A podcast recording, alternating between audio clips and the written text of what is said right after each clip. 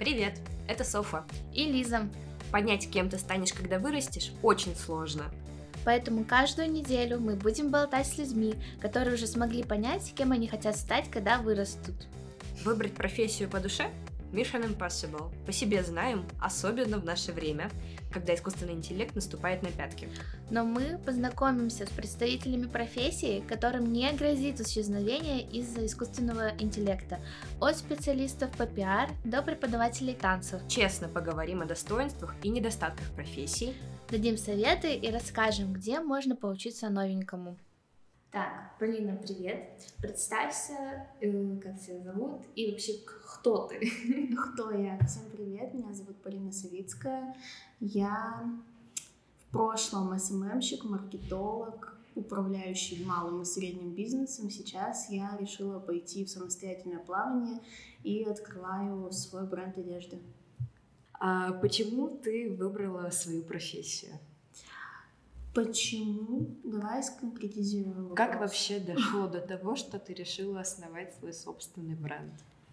Вам как, правду или... Давай правду. Историю? Смотрите, короче, я управляла бизнесом чужим постоянно. Mm-hmm. И мы с Лизой как-то записывали подкаст мой. Mm-hmm. Лиза выступала в роли оператора, и я рассказывала историю, что множество владельцев бизнеса сами ничего не знают про свой бизнес, про свое дело. И когда нанимают управленца, ты приходишь к ним, спрашиваешь, вот это, вот это, вот это мне расскажите, самые азы как бы своего дела. Mm-hmm. И они сидят и разводят руками, типа, что? А о чем ты спрашиваешь? Я не понял. И с такими владельцами очень сложно работать, потому что ты прекрасные идеи выдвигаешь, все классно, все круто, все прикольно, mm-hmm. но они такие, ну это не сработает, давай что-нибудь вот какие-нибудь э, меловую доску повесим в кальянной и будем mm-hmm. рисовать чтобы гости у нас отзывы оставляли так. И ты просто немножко устаешь от этого. Uh-huh. И поэтому я решила, почему бы и нет. У меня давно были мысли что-то свое открывать. Я когда-то сумки из бусин сама делала. Э, Что я только не делала на самом деле. Вот. И я уехала в родной город на каникулы uh-huh. в Серов. Мы катались с девчонками по городу на машине. Ну, там просто больше нечем заняться, там такие развлекаловки. И одна из девчонок показала мне Инстаграм, тоже серовская девочка в Екатеринбурге открыла типа бренд одежды. На самом деле просто в Китае закупает мужские шмотки, uh-huh. пришивает свои бирки и говорит, что это бренд. Uh-huh. А я такой человек, знаете, не нам судить, но мы обсудим. И я просто, не переходя на личности, просто начала анализировать сходу. Я говорю, смотрите, во-первых, это не сшито, а закуплено в Китае, просто накручена цена и перешиты бирки. Это не бренд. Бренд — это когда вот так, так, так и так. И девчонки сидят на меня вот так вот смотрят, говорят, Цвицкая, ты понимаешь, что ты только что схему по бизнесу разложила? Я говорю, а, да? Ну, ладно, окей. И все. И это было в час ночи. Все великие идеи. А да, это было в, разговор был в час ночи. На следующий день в 10 часов утра я купила обучение по созданию бренда одежды. Это было 10 августа. Сегодня 11 или 12? 12. Сегодня 12 октября, но мне уже первый образец. И партия в отшиве, поэтому я максимально быстро всегда принимаю решения. У меня от идеи до реализации ну, сутки. Вот, вот такая вот история. Почему именно бренд? Наверное, первая идея с хорошей маржинальностью, которая пришла в голову, и с маленьким стартовым капиталом. Угу. Вот. Отлично. Ты говорила, что ты делала сумки из бисера. А чем еще занималась? таким рукодельным? Ой, я делала не только сумки из бусин, я делала всякие украшения на тело, типа портупеи, которые сверху на одежду надеваются. Сам, самый первый бизнес, мне тут первая учительница моя припомнила, мы были в первом классе, помните вот эти штуки из бумаги делают, mm-hmm. делают вот эти раскладушки? Mm-hmm. Я их продавала по 50 копеек потому что стоимость листа А4 в ближайшем магазине для рукоделия была 50 копеек. И чтобы, и чтобы не уходить, я просто в ноль, знаете, я, такая, я вам сделаю, но как бы за бумагу деньги мне отдайте. И ко мне подходит учительница и говорит, а мне что, тоже за 50 копеек продашь? Я говорю, нет, вам бесплатно, это рекламный ход.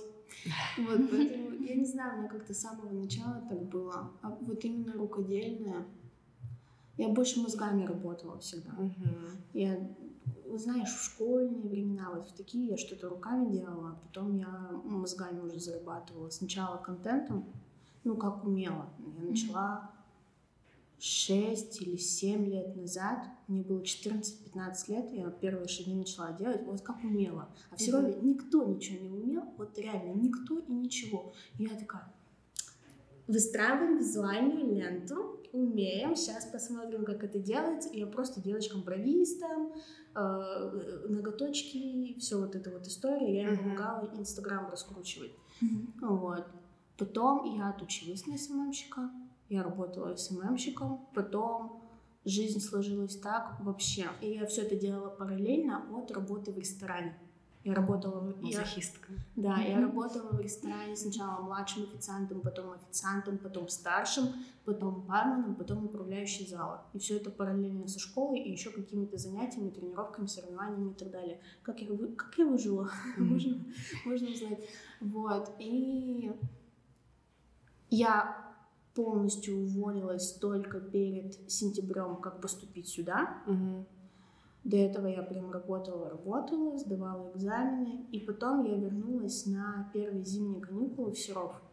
И меня попросили открыть кальянную.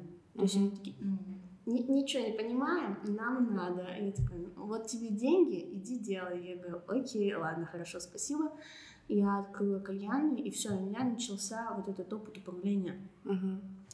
А, сначала была вот эта кальянная, Два месяца каникул закончились, я уехала обратно в Екатеринбург. Здесь у меня тоже была кальянная на управлении, салон красоты у меня был на управлении. И девочки собирали только видеопродакшн. Они не знали, как скоординировать работу между собой. И я им помогала вот именно какие-то вот такие вещи простраивать. И все, из управления я уже как-то вот в свое плавание ушла. Угу. Расскажи про тонкости работы управленцем. Тонкостей на самом деле очень много. И тут история даже не в том, что ты должен в бизнесе разбираться, а в том, что ты должен очень-очень аккуратно разговаривать с владельцами а, и понимать, что они хотят. Потому что они сами не знают, что они хотят. Вот правда. Как и в маркетинге. Да, везде так. Вот ты сидишь перед владельцем и говоришь, ну там, условно, Иван Петрович, бизнес в очень плохом состоянии. У тебя даже в ноль не выходит месячная выручка, ты работаешь в минус. Чтобы тебе выйти из минуса, тебе надо сделать вот это, вот это и вот это. Допустим, расширить э, продуктовую линейку, наладить э, отношения в коллективе, потому что из коллектива идет это все, особенно в общепите. Э, наладить отношения в коллективе, тебе нужно грамотно простроить рекламу, тебе надо элементарно просто сесть с ребятами и поговорить, что не хватает для работы. А у ребят очень много чего не хватало для работы. Знаете, mm-hmm. из дерьма и палок, простите, ну дерьмо это литература, я надеюсь. Да. Вполне себе. А, из дерьма и палок ребята там этот бизнес как-то удерживают, стараются, чтобы он остался на плаву более-менее. Постоянно гостей там удерживают чисто уже на дружеских отношениях, знаете, вот это вот, когда к себе гость заходит, и ты такой, здорово, чё, ну как всегда. Вот, и только на таких гостях одержался бизнес, ты ему говоришь, надо, вот, вот тебе четкие шаги, что тебе надо сделать, чтобы бабки зарабатывать. Он такой, а, ну, может, мы просто какие-нибудь картинки повыставляем в Инстаграм, там к нам люди пойдут, и ты сидишь и думаешь, а я тебе зачем, если ты сам можешь их выкладывать? Ну, на самом деле. Вот. И ты должен, как управленец, ты не часть коллектива, и ты не друг владельца. Ты ровно посередине, ты нейтралитет, и тебе надо усидеть одновременно на двух стульях, потому что коллектив говорит, что владелец плохой, а владелец говорит, что коллектив лентяи и ничего не хотят делать. И ты сидишь и думаешь, а, а я кто? А я что, ваша мама? Почему я должна вас смирить? 90% работы управленца уходит на взаимодействие в коллективе, угу. как показывает практика. Вообще, по сути, этого не должно быть, но в Екатеринбурге, в малом и среднем бизнесе, большинство времени управленца уходит на то, чтобы между ребятами, работниками и руководителем наладить какой-то контакт вообще, в принципе. Остальные 10% это операционная работа, бумаги, документация, это поля, и уже непосредственно работа с клиентами. Клиентами, посетителями, покупателями, смотря что за бизнес. Угу. Окей. Какие навыки помогают быть востребованным как специалисту на рынке? Ну вот ты была управленцем, ты сказала, что у тебя было ну, очень-очень много задач. Такая многозадачность, она выстраивается на каких-то навыках. Стрессоустойчивость. Кроме. Первый, вот первый самый главный это стрессоустойчивость. Стрессоустойчивость сейчас во всех вакансиях, даже маркетологам пишут да. первым пунктом стрессоустойчивость. Потому что сейчас очень э, больш, быстрый ритм вообще, в принципе, у трендов, у брендов, у всего, и это хорошо, очень сильно влияет вообще на любой бизнес. Стрессоустойчивость — это первое. Второе — это не коммуникабельность, но умение разговаривать. Коммуникабельность и умение разговаривать — это два разных качества. Угу. Тебе надо уметь разговаривать со всеми и на любые темы с коллективом, с владельцем, с клиентами, с подрядчиками, которые не находятся в вашем коллективе, но они вам нужны для работы, Uh-huh. условно. И ты должен, вот давайте прямо скажу, снять корону с себя. А сейчас ты рассказала нам, какими софт-скиллами должен обладать специалист в области управления и вообще бизнесмен. Но помимо этого должны быть какие-то хард-скиллы, которыми ну, вот, железобетонный человек должен оперировать. Что это? Если хардскиллом э, считается то, что ты должен разбираться вообще во всем, то это он. Потому что я столкнулась сейчас Шить не умею вообще. Что такое полочка? Я просто, ну вот на стене висит, извините, вот она деревянная висит. Что вы от меня хотите? А, несмотря на то, что я купила обучение, 90% я разбиралась сама. То есть я пришла, мне в принципе объяснили, что это такое техническое задание для швей. Но я пришла к швее, и швея сидит на меня, смотрит. Ты откуда выпала, моя хорошая? Вообще-то ну, мне надо информацию, а я сижу, полочка, спинка, выточка, а, ага, я знаю, что такое лекало подойдет. Ты должен разбираться вообще во всем бумаги, ты должен быть и юристом, и бухгалтером, и швеей, и маркетологом, и рекламщиком, причем отдельно от маркетолога, и моделью, и с... Э, светорежиссер. Да, такие тоже бывают. Короче, ты должен уметь вообще все. Даже Человек-оркестр? Да, человек-оркестр. Даже если ты не делаешь все это сам, ты должен в этом разбираться, чтобы контролировать своих людей которые работают у тебя в качестве подрядчиков или в качестве постоянных каких-то э, твоих людей. Мои люди всегда со мной. У меня, mm-hmm. допустим, сейчас помимо вот непосредственно производства, я столкнулась с такой профессией, как конструктор лекал. Угу. Я, до... я до этого в душе не чаяла, что такие бывают. Я просто такая, окей, мне надо сшить изделие что мне для этого надо. Мне на обучение разложили по шагам, что мне надо сделать и где найти специалистов. Я такая, окей, конструктор лекал. Угу. Я-то думала, мне надо ему прям это по сантиметрам разложить, что, у кого, зачем, почему. Я нашла женщину. И там, вы знаете, на этом рынке сейчас... Я слово забыла, прикиньте. Нормально. Сейчас большинство брендов ушло с рынка, uh-huh. и поэтому российские дизайнеры заполняют. Uh-huh. Есть какие-то более-менее крупные уже российские бренды, ну не говорим про Bifree, допустим, это прям крупные. И есть средние дизайнеры, которые представлены уже по многим городам России в офлайн точках э, и на онлайне торгуют, такие как я не знаю, Рогова можно привести или нет, но он уже такой между средним и крупным. У него, конечно, не сеть магазинов больших, но он уже на слуху. Вот. Э, очень много сейчас брендов идут, и дизайнеры, и недодизайнеры, как я, например. Я не говорю, что я дизайнер, потому что это будет э, самозванством полным просто. Я просто человек, у которого классные идеи, классная, прикольная идея, есть бюджет, я могу это сделать. И я такая, окей, давайте попробуем, рискнем. А есть дизайнеры, которые мы сейчас возьмем кожу слона, натянем на шерсть, и будет офигенная шапка. И ты сидишь и думаешь, серьезно? И поэтому сейчас большинство подрядчиков, швеи, конструкторы, э, все-все-все, они пытаются завысить цены на свои услуги, чтобы те, кто ничего не понимает, таких как я, например, чтобы навариться на них в два, в три, в четыре раза больше. Чтобы вы понимали, когда конструктор лекал искала, нормальная рыночная цена, я об этом знала, от двух до десяти тысяч Мгм. разработать лекала, смотря насколько сложное изделие. Мне одна пишет, я шью худи, на секундочку. Она мне пишет, разработка лекала 15 тысяч рублей. Я говорю, милая, я ее от руки нарисую, всю эту выкройку. И- и, ну, выкройка равно лекало, только немножко, ну, они немножко разные. Я говорю, я это от руки могу нарисовать, мне надо просто четко вот по размерам. Совсем с ума сошла, женщина? И таких было, ну, слушайте, наверное, штук 10. То есть я конструктора лекала искала 2 или 3 дня э, в постоянном поиске. То есть я постоянно мониторила, сидела Мгм. на телефоне. Э, со швеями тоже прикольная история. Вы представляете, вы шьете партию 100 штук.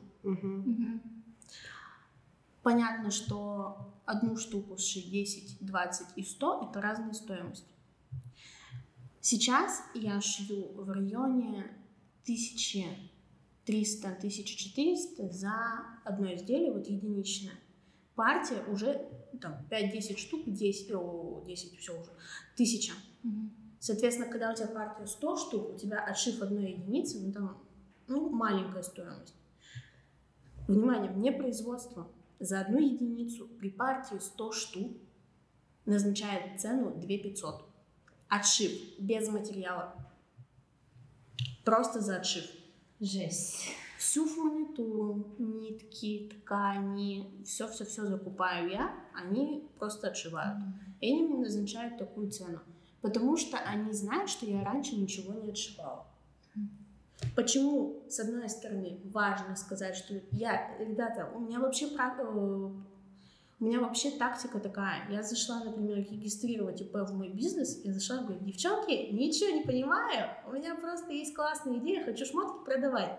В бумажках не разбираюсь вообще, помогите. То есть я как бы выгляжу тупой и милой. И мне все помогают. Ну, они такие, ну, типа, девочка с прибабахом, давайте поможем все сделать. Я говорю, хочу налоги честно платить, чтобы с налоговой потом в конце года под ручку не ходить, помогите, пожалуйста, все оформить.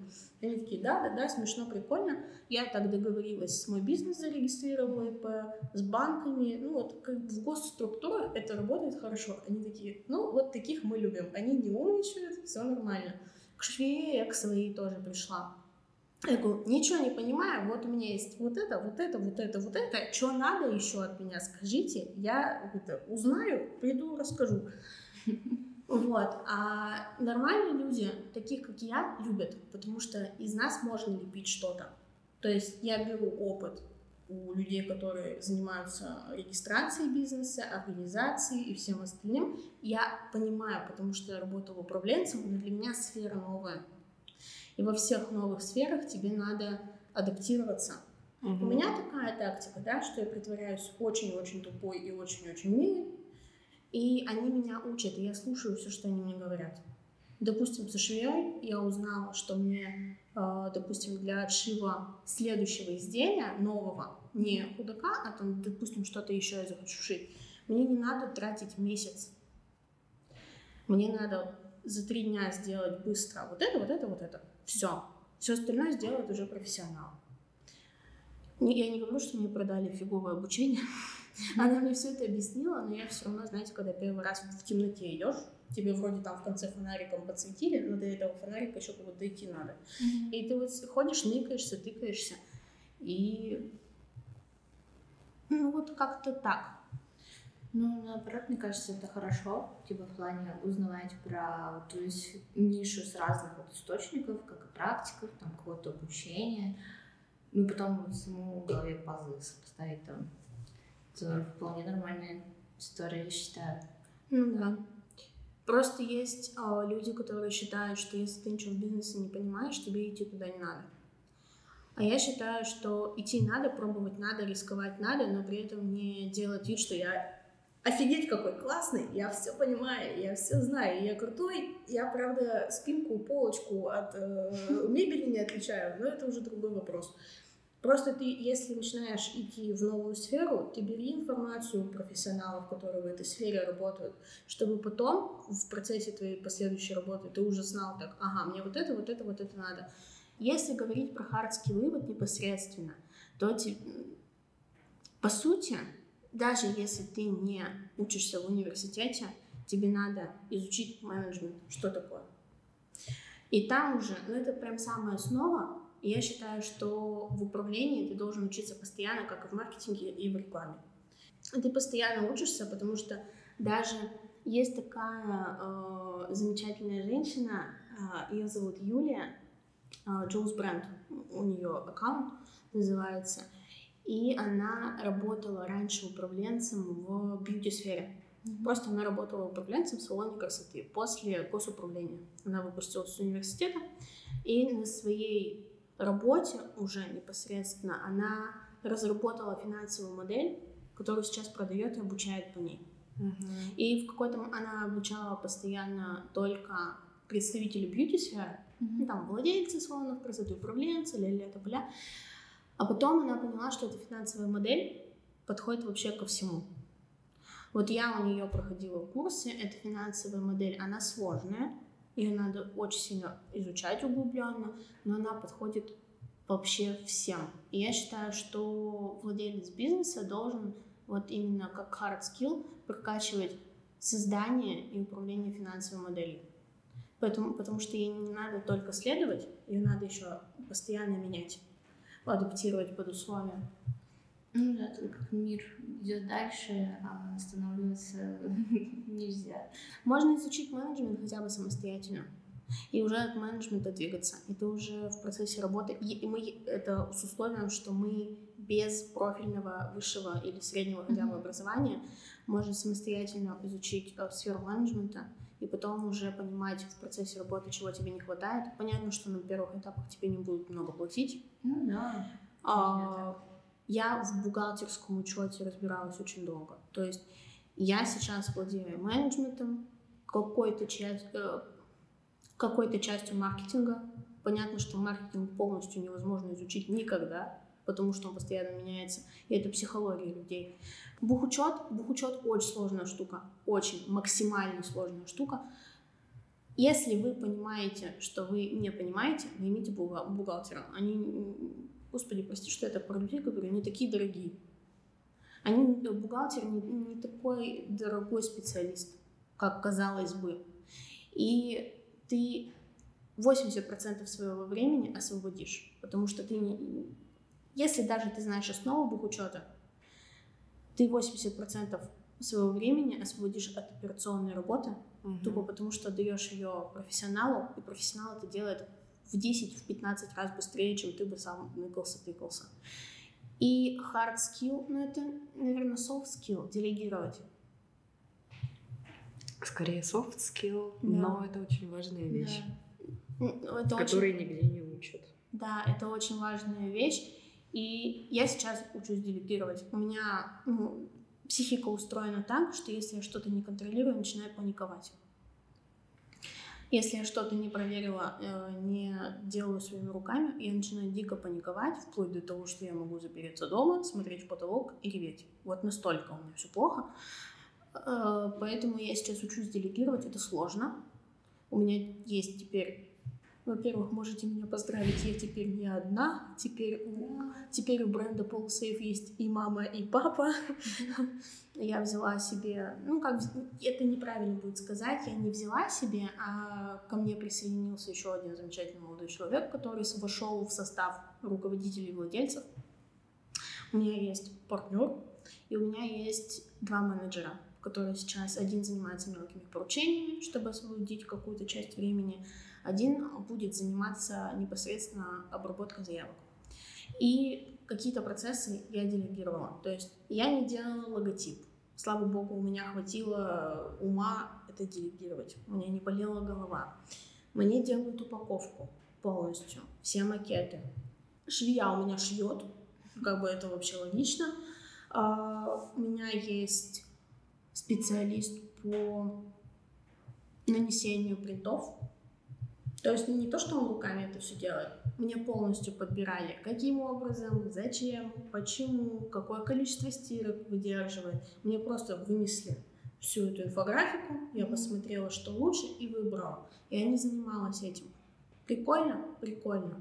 Поэтому у меня от момента старта, ну, давайте будем учитывать вот эти два месяца, у меня полтора месяца было только обучение. Mm-hmm. Чисто концепция, вот это вот все. Очень важно сейчас почему-то, чтобы у твоего бренда была прям история. Мы же все дом Шанел и дом Гуччи, вот такие вот. Без э, истории и без концепции у тебя никто не купит, потому что ты, получается, просто вещь. Поэтому на это очень много времени ушло и уходит до сих пор. Максимально важно делегировать.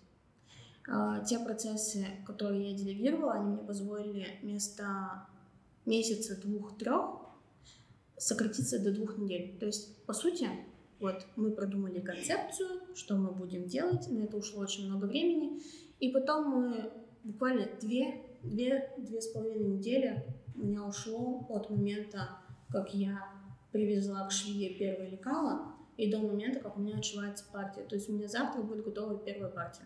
Прошло две с половиной недели. Мы вычитаем срок обучения. Если бы я не делегировала, я бы сидела где-нибудь на создании э, макетов упаковки. Вот, вот такая вот история. Максимальное делегирование не все умеют, но это помогает, освобождает время и позволяет, наверное, быстрее расти. Угу. Это так. Я абсолютно согласна, что делегирование это круто, потому что Мы Потому тоже. что мне кажется, что, ну, допустим, какие-то свои задачи там по подкасту, да, или, ну, тоже роли старосты, э, лучше меня никто не сделает. Лучше я это э, досижу до 5 утра, но сделаю сама, все хорошо, четенько, гладенько. Часто выгорание бывает? Да. А, Здравствуй, аутоагрессия. Моя хорошая. Вот я когда на людей начала кидаться, я уже такая, а, что-то делаю не так. Чтобы вы понимали, вот последний у нас семинар первый по маркетингу был. Угу. Я сидела в команде с девчонками. Я спустя неделю поняла, что я была сильно агрессивная, потому что со мной одна из девчонок перестала здороваться.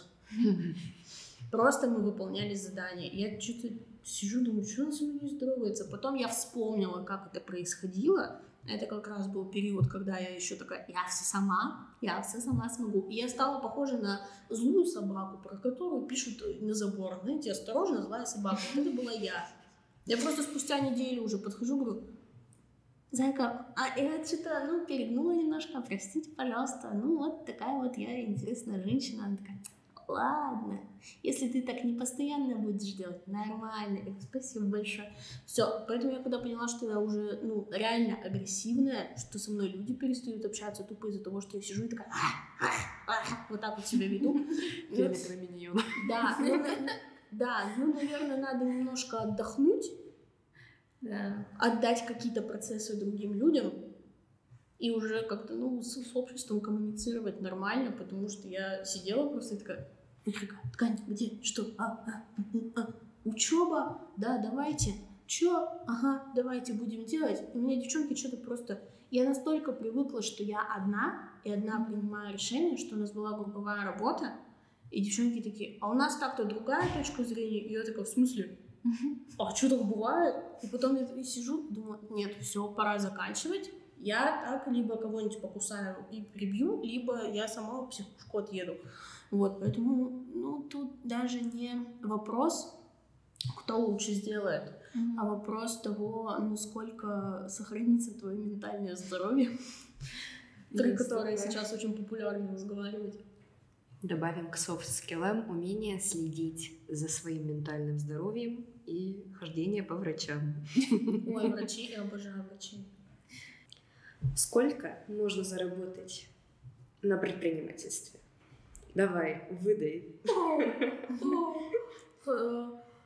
Кроме нервного срыва. Так, ну если мы не будем считать расходы на успокоительные, а, ну, давай давай сузим до двух-трех сфер, я на двух-трех сферах расскажу. Какие Давай. интересны? Вот тебе какие интересны? Но не конкретно мне, конкретно слушателям интересно то, в чем они могут вот начать прямо сейчас развиваться. Ты говорила очень много про бизнес, говорила очень много про управление. Наверное, стоит про эти сферы рассказать. Ну, понимаешь, бизнес разный бывает. Если мы говорим про тот бизнес, у которого легкий старт, слушателям сколько лет? От 17-15 до бесконечности. Многие не могут найти себя, как оказалось. Угу. Так, смотрите, если мы говорим про более молодое поколение, у которого вообще, как правило, нет стартового капитала, даже минимального, берете, там, если вам от 15 до 18 лет, вы можете просто взять, зайти в любой хозяйственный, ну не хозяйственный, а магазин рукоделия, Мгм. берете, анализируете, смотря в каком вы городе, есть ли у вас, ну давайте возьмем моду, да, если у вас есть какие-то классные магазины, которые есть в каждом городе, вот эти вот, которые, вот даже те, которые закупают с Китая, шьют свои этикетки и продают это все в магазине, типа, о, классно, у нас шоурум, мы крутые. Приходите к владельцу и говорите, ну, меня зовут Маша, Вася, Петя, Галя, неважно. Я хочу делать украшения. Сейчас, слава богу, еще остается тренд на украшения а-ля 2002-2007. Вот из цветных бусин, из всего, из всего. А, Y2K, он, по-моему, называется. Слава богу, он еще остается актуальным. Ты можешь просто делать украшения.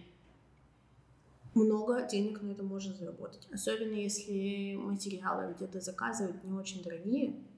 Но это явно не Алиэкспресс.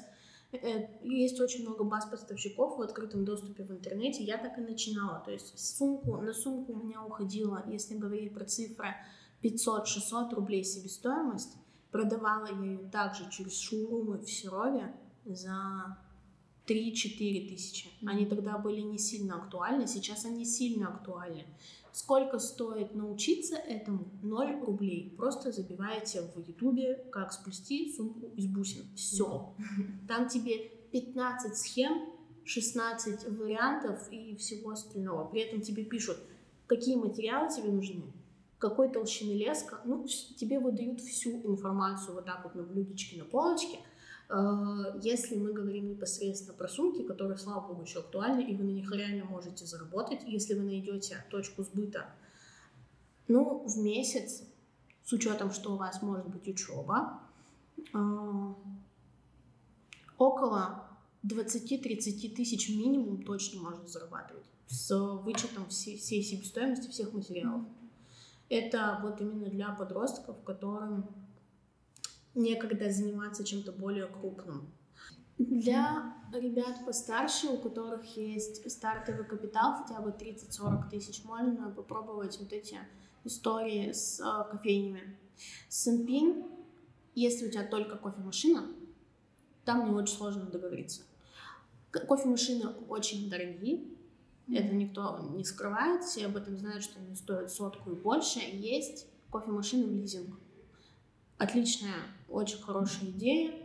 Не, тебе не надо будет вываливать несколько сотен тысяч сразу.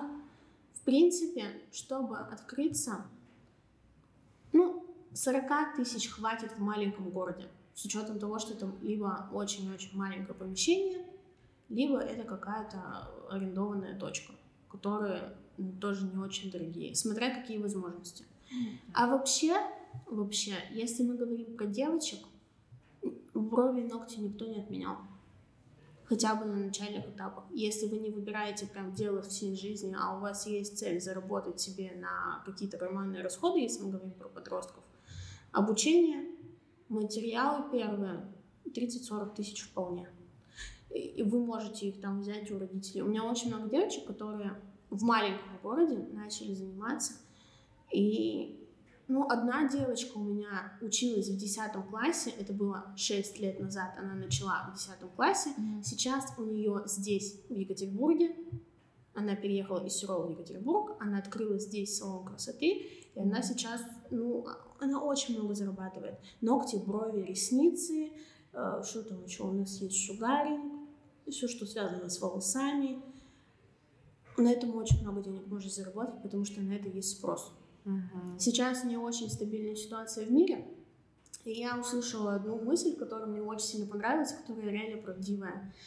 В спокойные времена женщины за собой не особо следят. Как только начинается какая-то не очень хорошая движуха, все начинают за собой следить. Вы заметили, у нас, когда начался, ну, когда начались определенные события, у нас женщины перестали носить удобные, комфортные вещи и перешли на что-то э, более приталенное, они выглядят дороже, они все хотят следить за собой, все напряглись.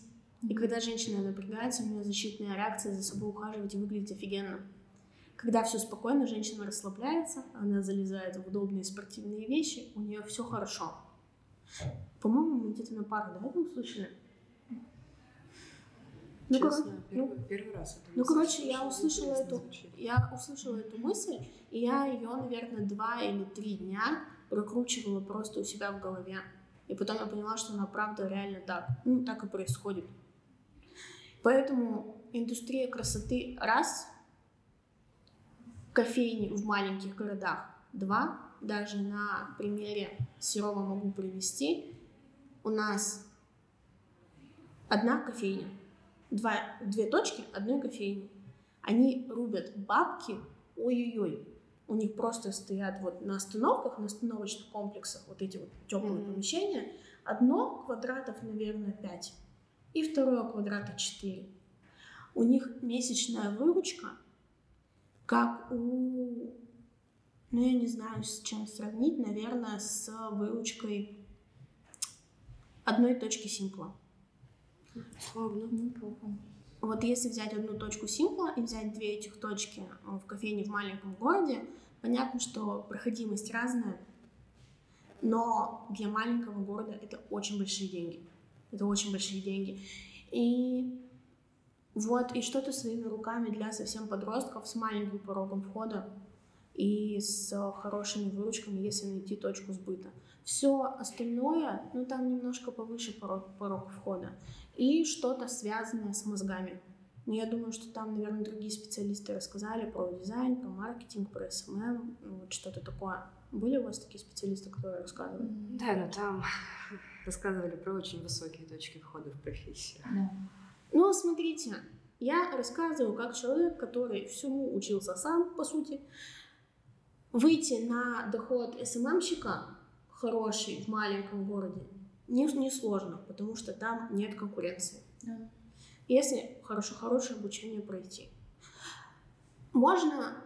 э, вот при- я на примерах люблю рассказывать, и я не умею вот это вот. Вот где-то там, где-то там, а может быть, у меня в Серове женщина занимается макияжем уже, ну, я не знаю сколько лет, 30 лет. ну, не царь, конечно, но лет пять минимум. Она монополист, но мы сейчас говорим не про бьюти. Вот она монополист, но она не умела делать контент.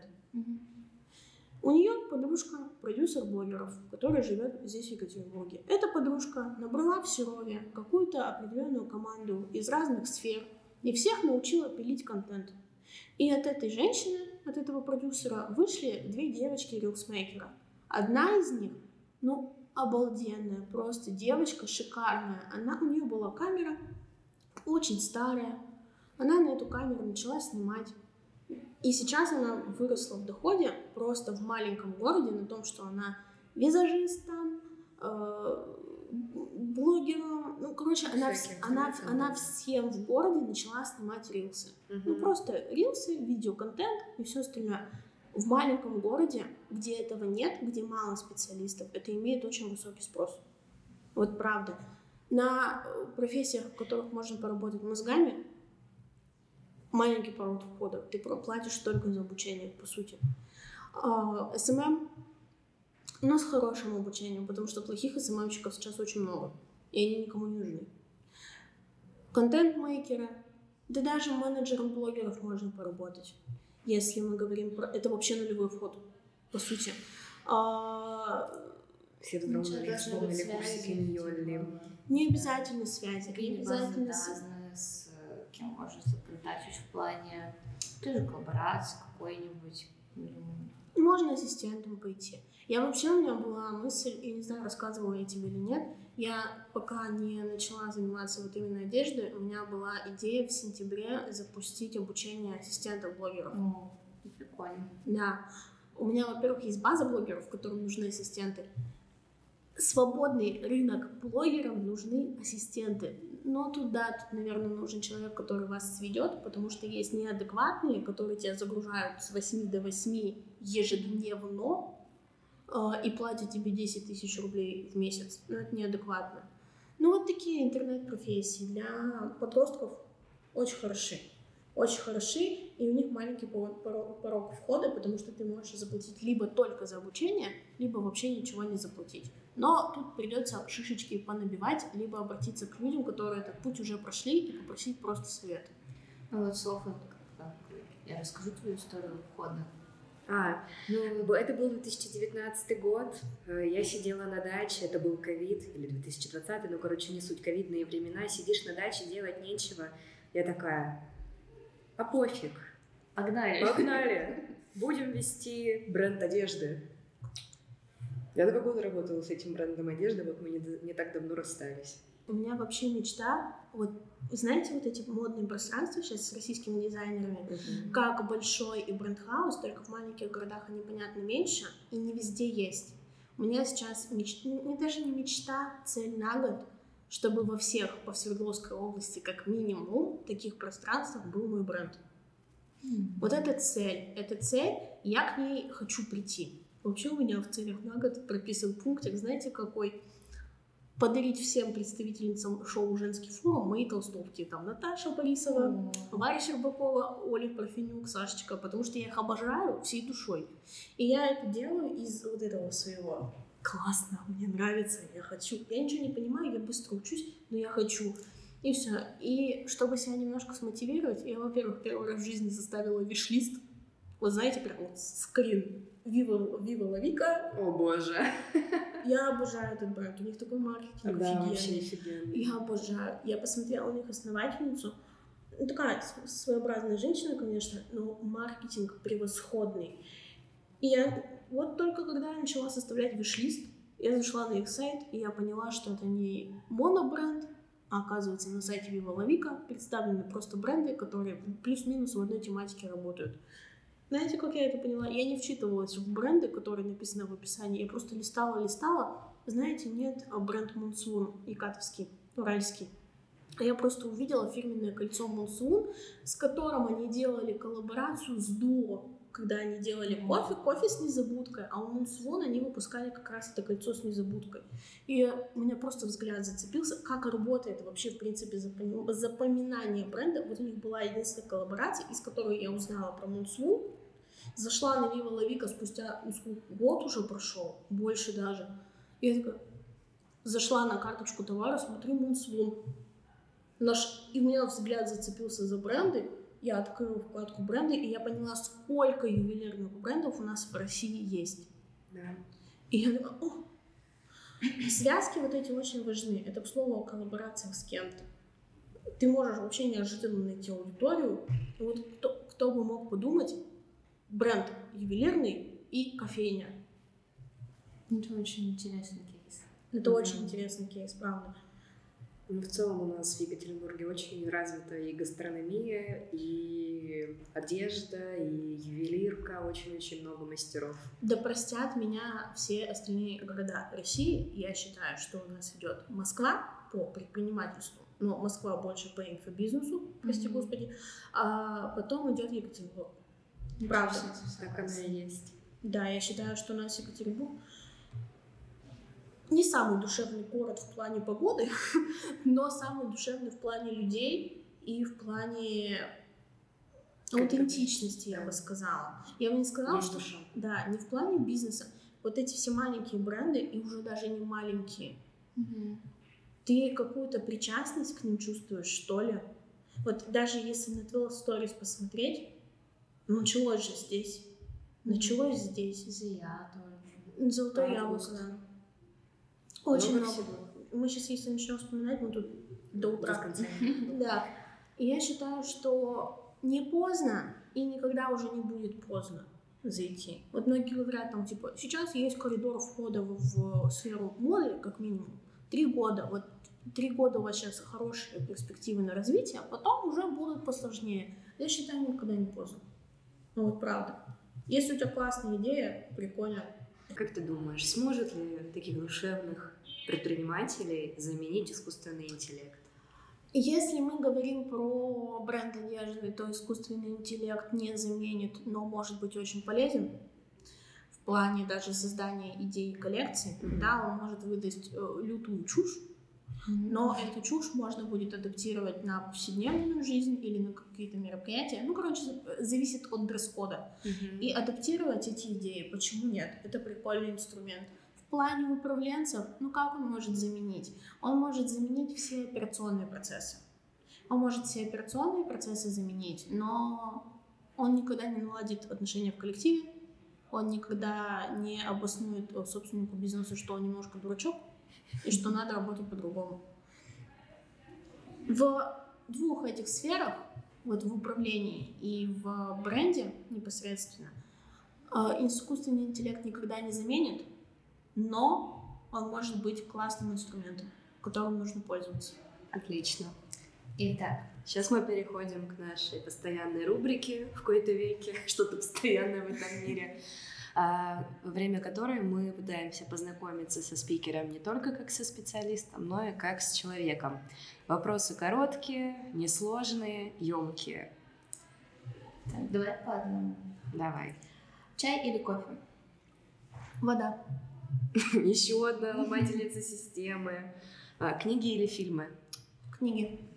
А, самая любимая книга, прочитанная за последнее время? Короче, несмотря на то, что я очень как бы адекватная женщина, да, которая, воспри... которая воспроизводит впечатление, а, э, впечатление такой всей серьезной, которая читает классику и все остальное, у меня после школы был период, когда я перечитывала классику и переосознавала ее. Mm-hmm. нет такого слова в русском языке, но я именно это и делала.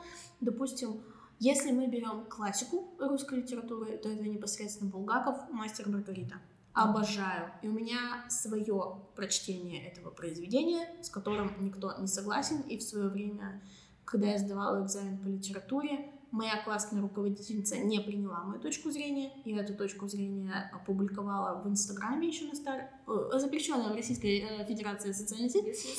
Э, да, естественно. Я опубликовала, значит, там свою точку зрения, и абсолютно случайно этот пост, еще тогда посты, еще не было даже никаких рилс, этот пост залетел в рекомендации, и очень много педагогов мне написали и поддержали, что очень мало детей смотрят на это произведение именно так. Я считаю, что мастер полный идиот, а, амеба, а, амеба мужик, который просто ничего не делает, он носится вот с этим своим романом, ему больше ничего в жизни не надо. Ну, а Маргарита — баба огонь. Вот честное слово, ну вот с дьяволом законнектилась, чтобы мужика своего спасти. Ну вот настоящая русская женщина. Это если опустить огромный просто мир мастера Маргариты с точки зрения Библии и всего остального. Очень глубокое произведение, я его обожаю. В школе ненавидела, честно.